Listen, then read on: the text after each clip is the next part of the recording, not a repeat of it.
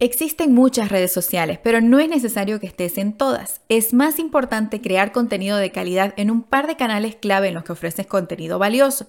Si todo lo que haces es vender, hay muy poca motivación para que la gente te siga. Recuerda que el marketing social se trata de construir relaciones. No puedes hacerlo todo y no hay razón para intentar hacerlo todo, a menos de que cuentes con un gran equipo. Comunica con tu público objetivo en los lugares donde ya pasan tiempo en línea. Concéntrate en usar uno o dos canales sociales realmente bien, por lo menos cuando estás iniciando. Una vez que los domines, puedes incrementar tu presencia a partir de lo que has aprendido.